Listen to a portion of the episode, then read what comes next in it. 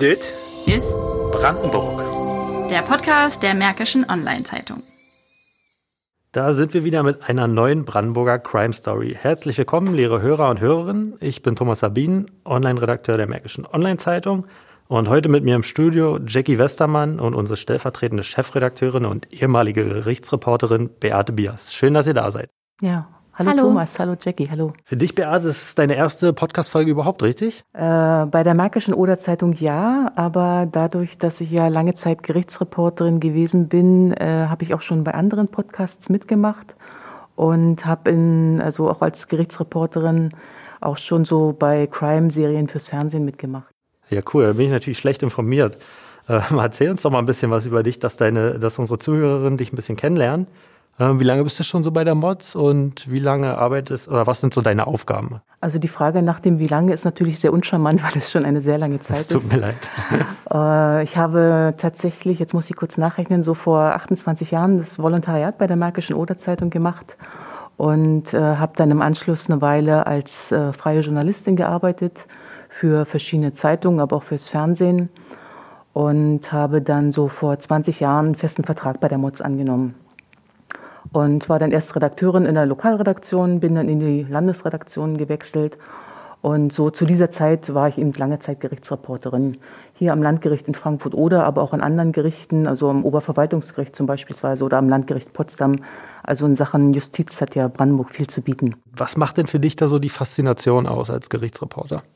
Also die Faszination ist eigentlich, dass äh, jeder Fall, der äh, verhandelt wird, irgendwie anders ist. Man lernt äh, viele Menschen kennen, viele Abgründe im Leben. Und äh, was ich immer besonders interessant finde, ist, dass man auch mit anderen Berufsgruppen in Verbindung kommt. Also beispielsweise, wenn so ein Kriminaltechniker mal ganz genau erklärt, wie äh, er definiert, warum, eine bestimmte, warum ein bestimmter Schuss aus einer Waffe kommt. Oder wenn beispielsweise ein Psychiater erklärt, äh, wie das Seelenleben eines Verbrechers aussieht. Also das ist sehr interessant da lernt man viel kennen und äh, auch äh, die einzelnen Zweige der Justiz. Also es gibt ja nicht nur die Strafverfahren, es gibt ja auch Zivilprozesse zum Beispiel. Und ähm, da muss man sagen, dass die manchmal sogar noch interessanter sind als die Strafverfahren, weil die nochmal eine ganz andere Seite aufzeigen. Mhm, das klingt wirklich spannend. Jackie, wäre das vielleicht was für dich? Könntest du dir vorstellen, in Beates Fußstapfen zu treten? Also ich muss erstmal sagen, ich habe äh, noch nicht wirklich viel mit einem Gericht zu tun gehabt und auch noch keine richtige Gerichtsreportage geschrieben. Deswegen müssten wir die Frage vielleicht verschieben, bis das passiert ist. Aber allgemein das Thema ist schon spannend. Ich meine, wer liebt es nicht? Mord und Totschlag. Nein, ähm, ich habe im Bachelor neben Politik auch noch äh, Recht studiert.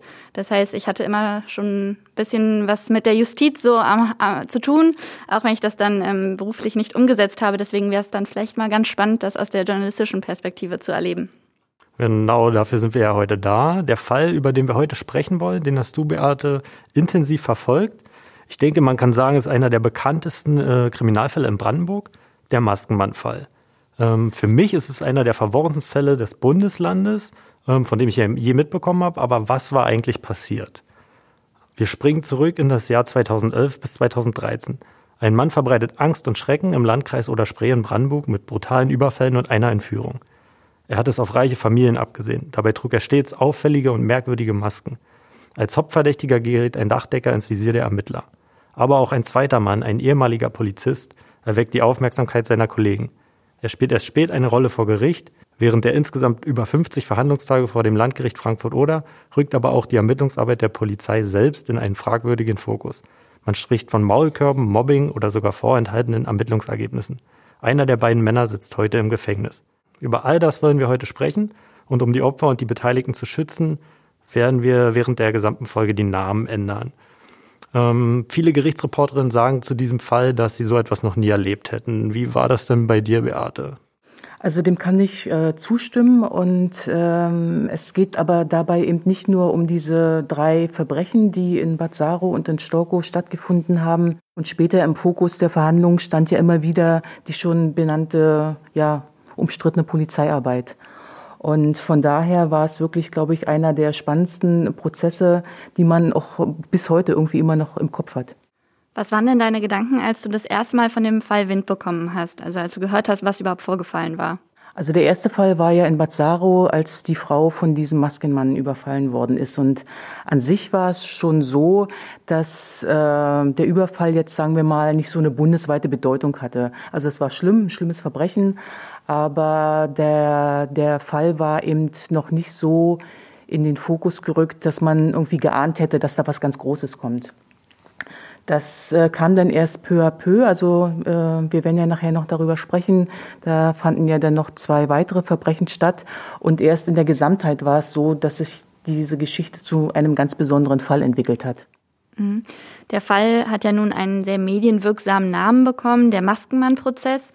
Und Thomas hat eben ja auch schon gesagt, dass der Täter stets auffällige Masken trug.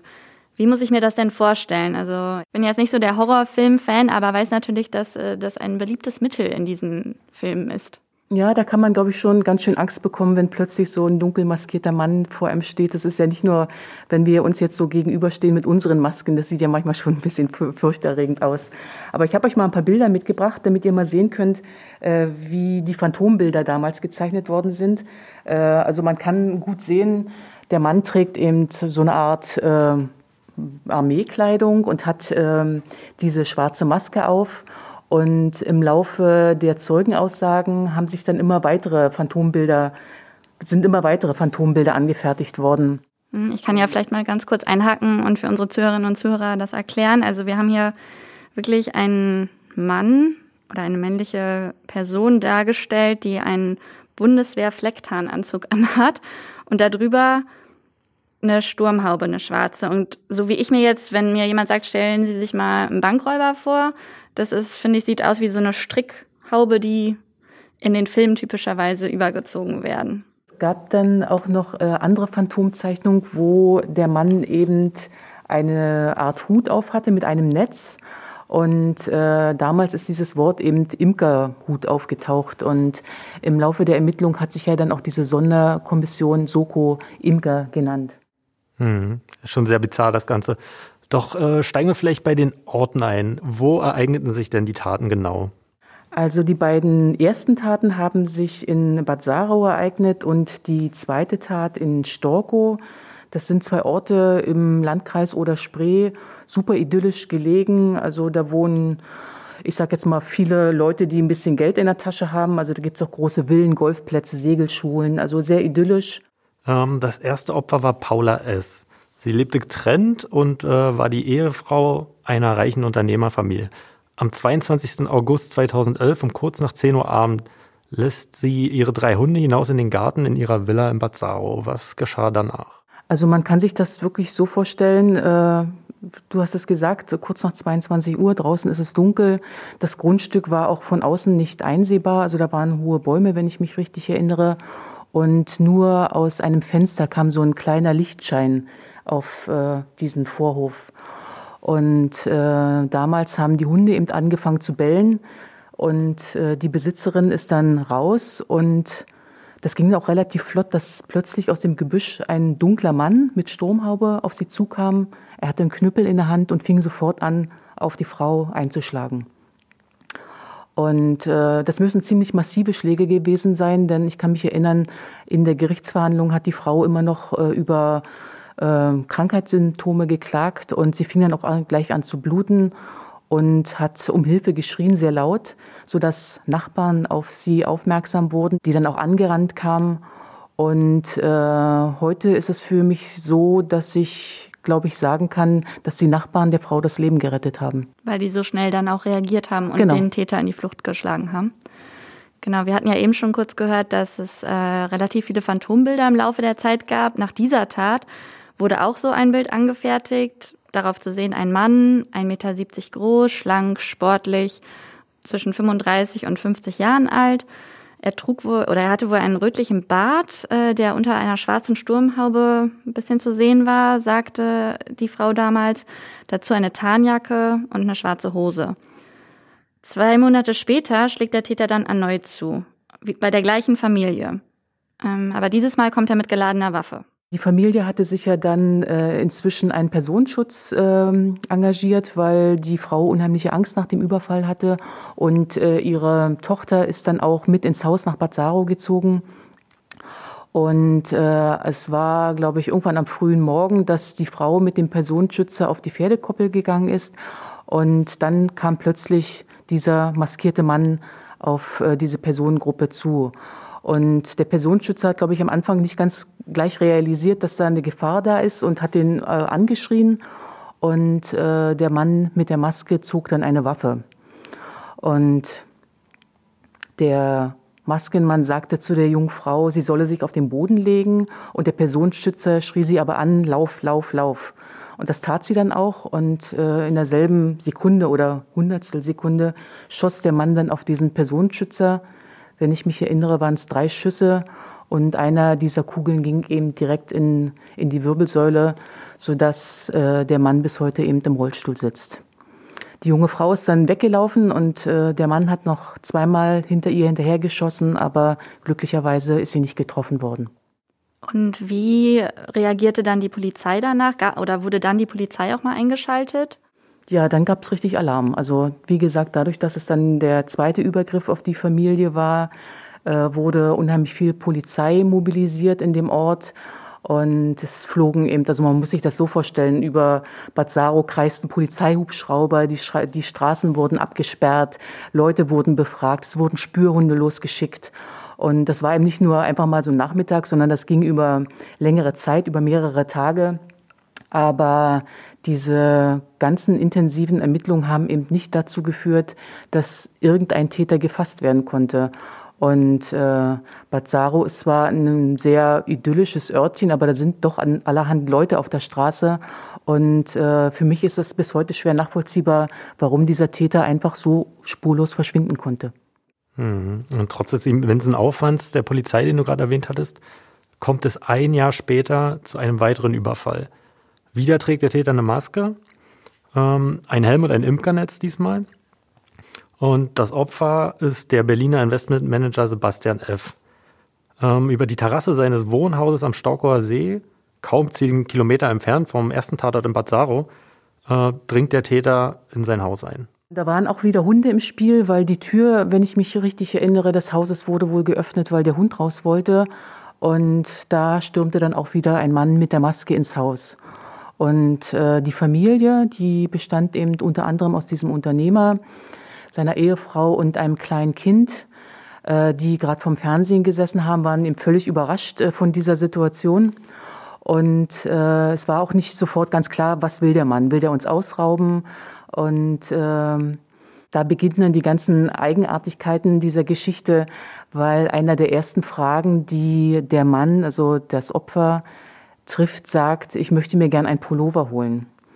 Ähm, ist lange im Prozess drüber erzählt worden, warum, wieso, wusste er, dass es nach draußen geht, weil, wie gesagt, in dieser Situation war noch gar nicht klar, will der uns ausrauben, will der die Frau vergewaltigen, was passiert. Und dann hieß es eben, er soll seine Sachen packen, es geht nach draußen und dieses Grundstück äh, lag ja direkt am Stockower See. Und alles, was jetzt kommt, beruht eben auf die Aussagen dieses äh, Unternehmers. Der sagt nämlich, er musste dann mit dem bewaffneten Mann in den Stockower See steigen und musste sich an einem Kajak, erst war es ein Boot, dann war es ein Kajak, also es wechselte immer wieder mal hin und her, äh, sich anhängen, weil er war gefesselt und er soll wohl dann, der Mann mit der Maske soll wohl dann aufs Kajak gestiegen sein und soll mit ihm im Schlepptau eine ganze Stunde lang über den See gepaddelt sein. Also das Opfer sagt, es war im Wasser die ganze Zeit, ja? Genau.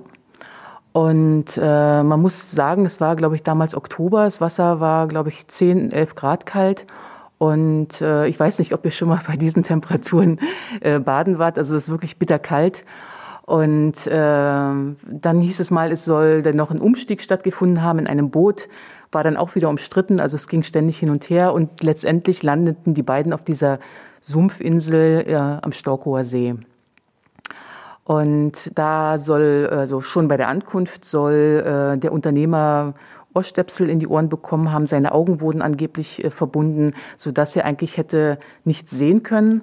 Das war dann auch im Prozess eine wichtige Geschichte, weil er sagte zwar, ja, meine Augen waren verbunden, ich konnte nichts hören, aber sagt weiterhin aus, also es war der Mond schien und äh, das Wasser plätscherte und es war die Sumpfgegend sah so und so aus. Also das war einer dieser Widersprüche, der in diesem Prozess aufgetreten ist.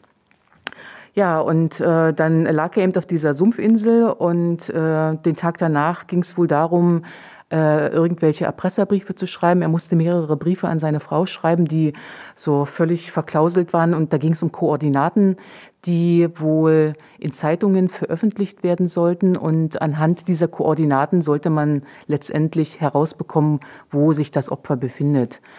Und ähm, nach diesem Briefeschreiben ist er dann wieder verpackt worden. Also er war, man muss sich das vorstellen, er war richtig eingewickelt, Arme waren verbunden, Füße waren verbunden, die Augen waren verklebt. Er hatte wohl angeblich, auch der Mund war verklebt und da war wohl angeblich ein Strohhalm drin, dass er hätte aus dem Wasser trinken können.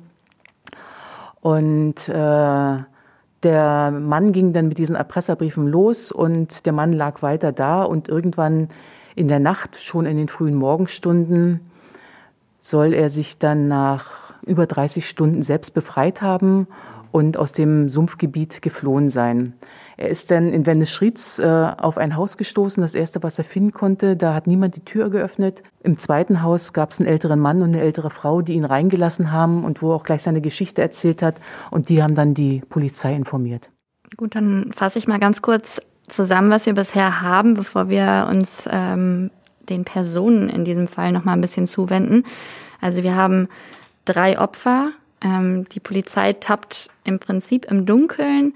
Ähm, die ersten zwei Opfer kommen aus einer Familie, die andere Tat, es dauert fast ein Jahr, bis die andere Tat äh, stattfindet.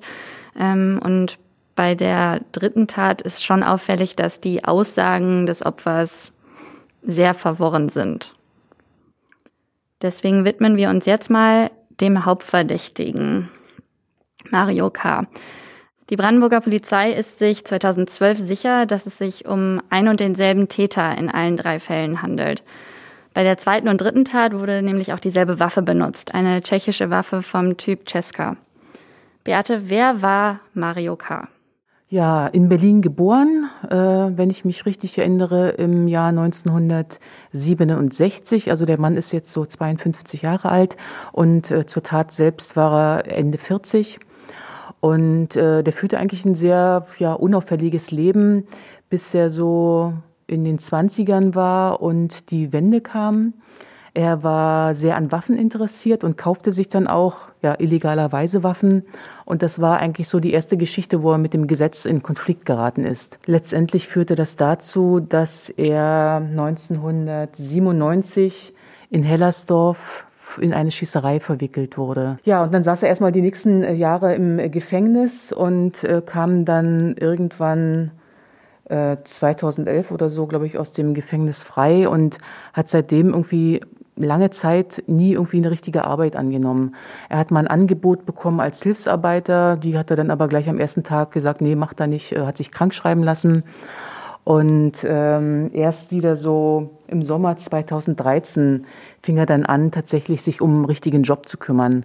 Da hat er bei einer Dachdeckerfirma gearbeitet und ist aber auch wieder relativ flott rausgeflogen, weil er irgendwie Probleme mit einigen Kollegen hatte und fing dann später bei einer anderen Dachdeckerfirma an, bei der er sich, glaube ich, ganz wohl gefühlt hat. Die Chefin damals hat auch im Gericht ausgesagt, als Zeugin ausgesagt und die hat äh, nur Gutes über ihn berichtet. Mhm. Und was hattest du für einen Eindruck vor Gericht, als du ihn gesehen hast? Was, wie, wie wirkte er da so?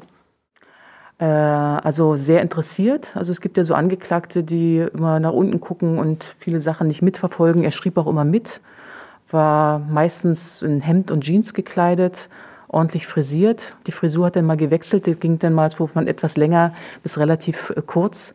Und äh, auffällig war eben, dass er tatsächlich nur zweimal was im Prozess gesagt hat. Das war einmal dieser Satz, ich bin der Falsche.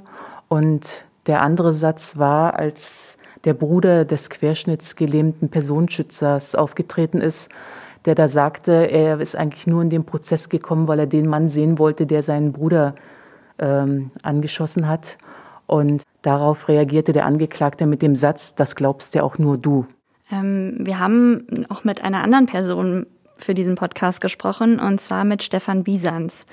Er ist der einzige offizielle, also öffentlich bestellt und vereidigt, äh, Personenschutz-Sachverständiger in Deutschland. Und er hat den Prozess auch damals begleitet und beobachtet, aber nicht aus einer Medienperspektive, sondern aus eigenem Interesse und natürlich durch seine, seinen Bezug zum Personenschutz. Ähm, er hat den Prozess in einem Blog begleitet und ich habe mich mit ihm mal darüber unterhalten. Sie sind der einzige offizielle Personenschutzsachverständiger in Deutschland. Was genau ist das? Ja, äh, die offizielle Bezeichnung ist öffentlich bestellt und vereidigt. Das äh, geht nur durch die Industrie- und Handelskammern Deutschlands. Was gehört generell zu Ihren Aufgaben? Die Grundsatzaufgabe ist, dass man äh, Gerichten tatsächlich als Sachverständiger zur Verfügung steht, weil ein Gericht natürlich die einzelne Fachahnung von allen möglichen Gewerken und Dienstleistungen, die es so gibt, im Detail äh, nicht wissen kann. Oder aber auch, wenn die Parteien wollen, die sich dann streiten, dann oftmals bei Zivilprozessen, ähm, das kennt man ja aus dem aus der Bauwirtschaft, dass irgendeine Wand schief gemauert ist und dann kommt ein Sachverständiger und stellt fest, warum, wieso, weshalb. Das ist so die Hauptaufgabe. Haben Sie den Fall beobachtet und begleitet, weil ein Opfer Personenschützer war? Also das ist grundsätzlich so ein bisschen meine, meine Stoßrichtung. Also ich begleite Prozesse äh, in dem Bereich, wo es um Entführung und äh, Attentate ähm, in Bezug mit Erpressung, Lösegeld und so weiter geht. Ähm, das sind die Fälle, die meine Aufmerksamkeit äh, wecken und für die ich mich dann interessiere oder eben herangezogen werde. In dem Fall war es sicherlich auch so, dass eine Kombination aus Dienstleister und Opfer äh, dazu führte, dass äh, mich das interessiert hat. Der Chef der Firma hat ja ausgesagt, dass sie dafür gar nicht beauftragt wurden. War dieser Fall der erste, bei dem Sie einen Blog geschrieben haben?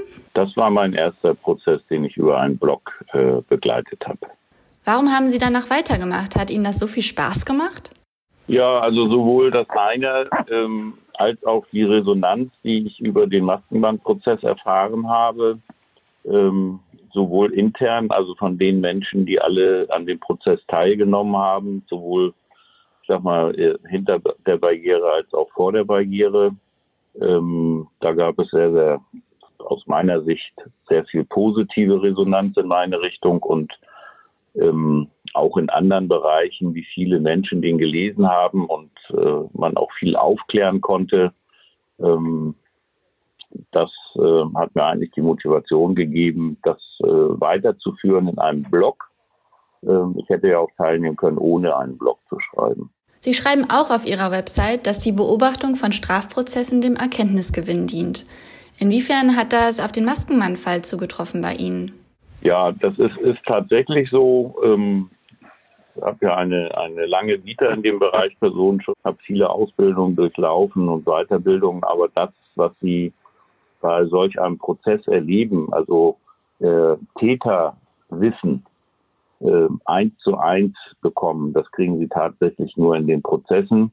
Und für mich äh, sind immer drei Dinge wichtig. Also einmal natürlich die Vita des Täters, weil man da ähm, einfach sagen muss, diese Vita hat in diesem Fall zu diesem Verbrechen geführt. Zweitens ist für mich immer wichtig, warum gerade dieses Opfer. Es hätte ja auch Meier oder Müller sein können. In diesem Fall waren es zwei andere. Und der dritte Punkt ist die Infrastruktur des Täters. Ähm, also was braucht er alles, um diese Tat durchzuführen? Und das sind Dinge, die erfährt man eben auch tatsächlich nur in dem Prozess vor Ort. Eine der Fragen, die Sie sich im Vorfeld der Blogbegleitung gestellt haben, war, welche Opfer es außer den offensichtlich Betroffenen noch gibt. Konnten Sie dort eine Erkenntnis erlangen? Ja, das konnte ich auch und äh, das wird oftmals eben leider vergessen. Äh, oftmals wird äh, dann immer nur genau das Opfer gesehen, was auch äh, wie in dem einen Fall entführt oder in dem anderen Fall beschossen oder äh, geschlagen worden ist. Aber ähm, gerade bei der Familie P zum Beispiel ist der Bruder auch ein Opfer gewesen. Ähm, das kon konnte man auch beobachten im Prozess. Der Ex-Ehemann war so ein bisschen außerhalb, aber auch die Haushälterin die berichtet hat, dass sie gar nicht mehr arbeiten kann. Sie war arbeitsunfähig, geschrieben über Monate und Jahre. ähm, und auch die Nachbarn, die das mitbekommen haben. Auch das sind alles Opfer, die vielleicht direkt mit der Entführung oder so nicht zu tun haben, aber im Umfeld auf jeden Fall. Das habe ich auch bei anderen Fällen festgestellt. Also es sind pro Entführungsfall können wir ungefähr so zwischen fünf bis acht Opfer. Vielleicht noch mal kurz zum Angeklagten. Wie haben Sie den wahrgenommen? Wie hat er sich verhalten? Sie haben ja in Ihrem Blog auch das Verhalten der Zeugen beobachtet, wie Augenkontakt gehalten wurde oder nicht. Ja, das ist ja allgemein bekannt, dass wir äh, nicht in der Lage sind, nicht zu kommunizieren. Ähm, das hat äh, der Mario K. natürlich äh, probiert, es zu tun und er hatte auch sicherlich die Anweisung, nicht zu sagen, weil seine Stimme ein wichtiges äh, Indiz in dem Prozess war und insofern äh, wurde er mit Sicherheit angehalten, eben nicht zu sagen. Das ist ihm nicht immer gelungen. Ähm, aber natürlich hat er trotzdem, weil er einfach neugierig genug war, äh, an dem Prozess teilgenommen, anstelle einfach nur runterzugucken und gar keinen Kontakt äh, zu machen, äh, mit den Zeugen entsprechend aufzunehmen. Das ist ihm nicht gelungen.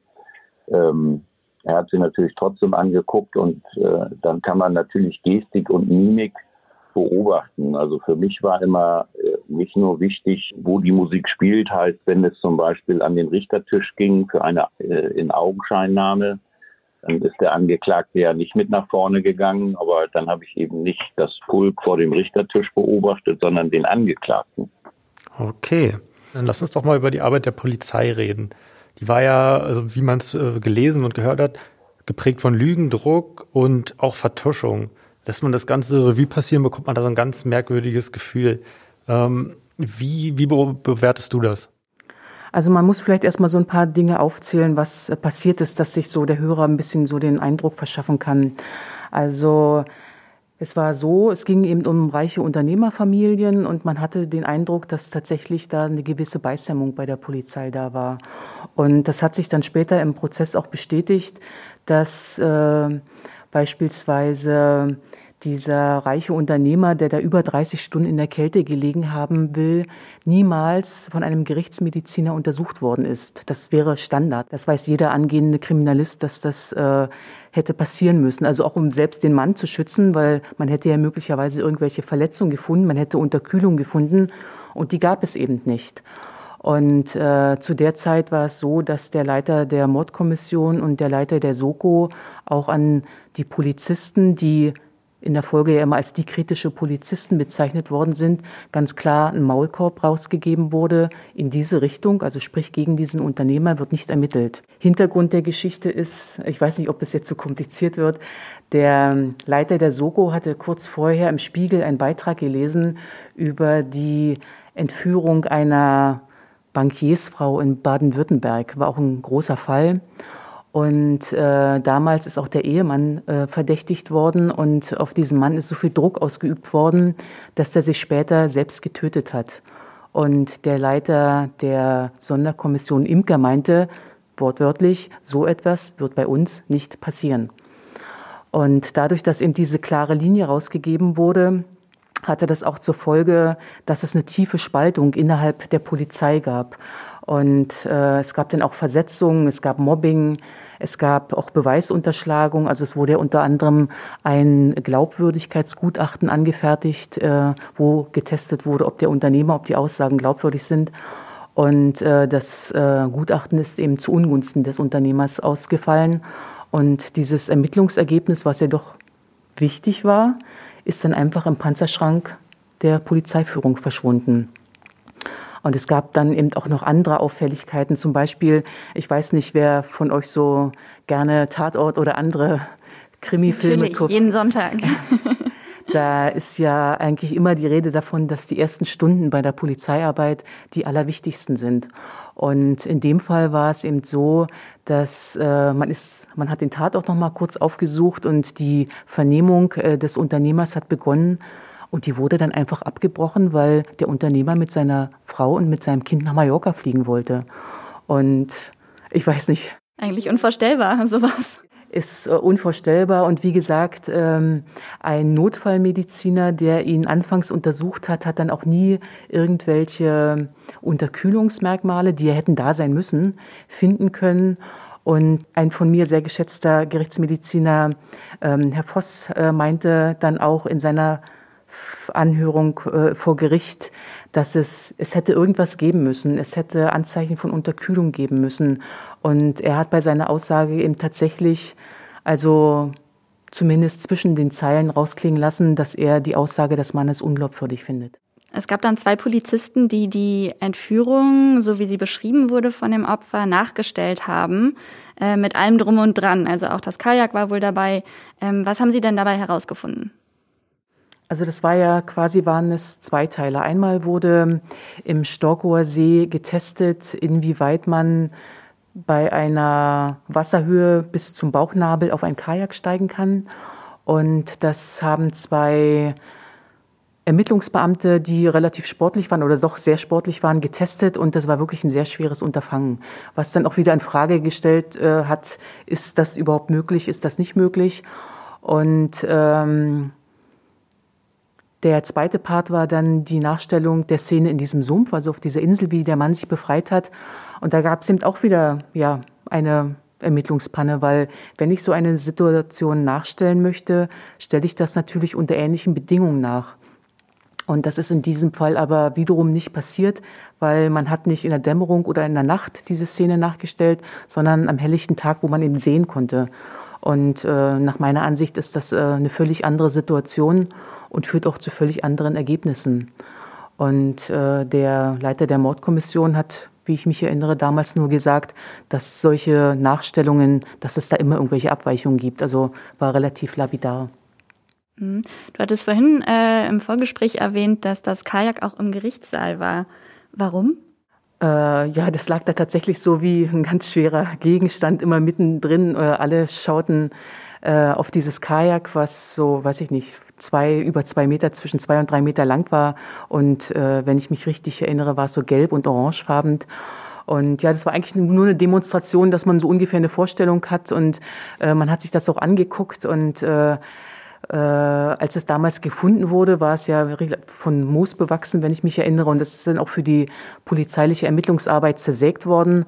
Und man hat ja damals dann auch, glaube ich, da eine DNA-Spur drauf gefunden, die allerdings nicht zum Angeklagten passte. Hm, ist schon alles sehr kurios. Und ähm, ab dem 5. Mai 2014 stand dann Mario K. vor Gericht als Angeklagter. Und es verging genau ein Jahr, bis der Anwalt das erste Mal sein Plädoyer vorgelesen hat. Ähm, und er sagte, und ich zitiere, es muss passen. Wenn es einen anderen gäbe, müsse man den klonen. Also er war sich offensichtlich zu 100 Prozent sicher, dass Mario K. der Täter ist. Wie hast du das bewertet zu dem Zeitpunkt? Vielleicht kann ich da ein bisschen weiter ausholen. Äh, damals war es ja so, dass äh, der erste Hinweis auf Mario K. durch die Berliner Polizei kam. Das war damals, äh, war ja in den Akten, dass er eben Boote von reichen Leuten angezündet hat und dass er eben Bootsmotoren gestohlen hat. Und das waren so ein paar Punkte, die so in diese Richtung führten. Also er führte ein sehr eigenartiges Leben. Er lebte ja in so einem Camp auf den, in den Gosener Wiesen, alles sehr konspirativ mit Zelten und mit Tarnnetzen. Er war im vorbestraft. Er hatte Ahnung mit Waffen, weil er in einem Schützenverein war. Es gab durchaus ein paar Punkte, die für den Täter sprachen, aber das waren halt nur Indizien und keine Beweise. Mhm. Es klingt erstmal alles ganz logisch, doch äh, um es noch ein bisschen verrückter zu machen, es kommt noch ein zweiter Mann ins Spiel. Wer war das und was kannst du uns über ihn erzählen? Also es kam ja nicht nur zwei, ein zweiter Mann dazu, sondern bereits im Vorfeld gab es unheimlich viele andere Verdächtige. Also unter anderem der Sohn des Hausmeisters, dann war noch ein Künstler verdächtigt worden und äh, noch irgendwelche Handwerker. Und ich glaube, beim Sohn des Hausmeisters hatte die Unternehmersfrau, die da so schwer am Kopf getroffen wurde, auch äh, mal zugegeben, dass sie vermutet, dass äh, der Sohn des Hausmeisters der Täter war. Also es war immer ein ewiges Hin und Her und es kam immer wieder mal auch andere Leute ins Gespräch, bis eben die Berliner Polizei einen Hinweis auf Mario K. gegeben haben. Von da an fokussierte sich das alles auf diesen einen Mann und alles, was links und rechts auftauchte, wurde eben äh, äh, wurde nicht mehr nachrecherchiert. Und ja, und dann war es tatsächlich so im Prozess kam ein weiterer Name ins Spiel. Und zwar ging es da um einen äh, Polizisten von der Bundespolizei, der bei der Hubschrauberstaffel in Blumberg arbeitete. Und da war es eben so, dass auch ganz viele Merkmale auf diesen Mann hinwiesen. Also er war im Sport erfahren, er kannte sich äh, mit Geocaching aus und äh, er hatte auch Tarnkleidung zu Hause. Also es gab auch schon ein paar Indizien, die ihn ja ein bisschen ins Fok in den Fokus rückte. Dann war es aber allerdings so, dass der Arbeitgeber dieses Mannes nachgewiesen hat, dass er während der dritten Tat einfach Schicht hatte. Und zwar in Blumberg. Und Blumberg ist ja, ich weiß nicht wie viel, ich glaube so 70 Kilometer vom Tatort entfernt. Am Ende ist es auf jeden Fall Mario K., der als verurteilter Täter im Gefängnis sitzt. Vielleicht kannst du noch mal kurz ein Fazit ziehen, ähm, wie du das bewertest. Also ich bin häufig gefragt worden, ob denn Mario K. der Täter gewesen ist oder nicht. Und an dieser Stelle muss ich immer passen und sagen, ich weiß es nicht. Was ich aber weiß, ist, dass die ja, Ermittlungsarbeit der Polizei letztendlich nicht dazu führen dürfte, einen Mann so lange ins Gefängnis zu bringen. Ähm, es gibt ja sogar noch einen kleinen Weiterdrehe zu dem Fall. Mario K. hat ja auch versucht, aus dem Gefängnis auszubrechen, richtig? Genau, richtig. Das war so eine, ich weiß nicht, ihr seid vielleicht zu jung dafür, aber der Name MacGyver, sagt er euch irgendwas? Selbstverständlich. Ah, okay. Und zwar äh, war es so, äh, dass er im Gefängnis äh, verschiedene Substanzen, ich glaube es war Eisenoxid und Aluminiumpulver zusammengeführt äh, hat. Die sind beide nicht verboten, also, also er hat nichts Illegales getan, noch nicht. Und äh, wenn man diese beiden Stoffe allerdings zusammenmischt, äh, entsteht da so ein Schweißeffekt. Also da kann man dann tatsächlich, und das hat er dann auch getan, die Gitterstäbe von äh, seiner Zelle durchgesägt und hat sich dann an der Fassade mit, ich vermute mal, Laken runtergelassen. Und ja, das war dann aber auch leider schon das Ende, weil er da gestoppt worden ist und hat für viel Wirbel gesorgt, also weil natürlich sehr ungewöhnlich ist, dass man so weit kommt. Aber also letztendlich zum Ausbruch hätte es dann tatsächlich nicht gereicht. Also ein sehr schwieriger Fall für die Brandenburger Polizei. Am Ende wird Mario K. verurteilt. Alex V. Der Polizist, der unter Verdacht stand, wurde entlastet durch eine Aussage. Die Brutalität des Verbrechens und äh, das Geschehen an sich machen den Fall, wie ich finde, zu einem Besonderen. Das kann man, glaube ich, schon sagen. Und äh, abschließend möchte ich mich gern bei dir bedanken, Beate, dass du heute dabei warst. Vielleicht schaffen wir es nochmal bei einer anderen Folge zusammen. Vielen Dank, dass ihr mich eingeladen habt. Ja, ihr gerne. wisst ja, dass ich ein großer Fan von eurem Podcast bin. Sowas haben wir natürlich gerne. Und dann verabschieden wir uns auch von unseren Hörerinnen und Hörern und freuen uns aufs nächste Mal. Macht's gut. Tschüss. Tschüss. Dit ist Brandenburg. Der Podcast der Märkischen Online-Zeitung.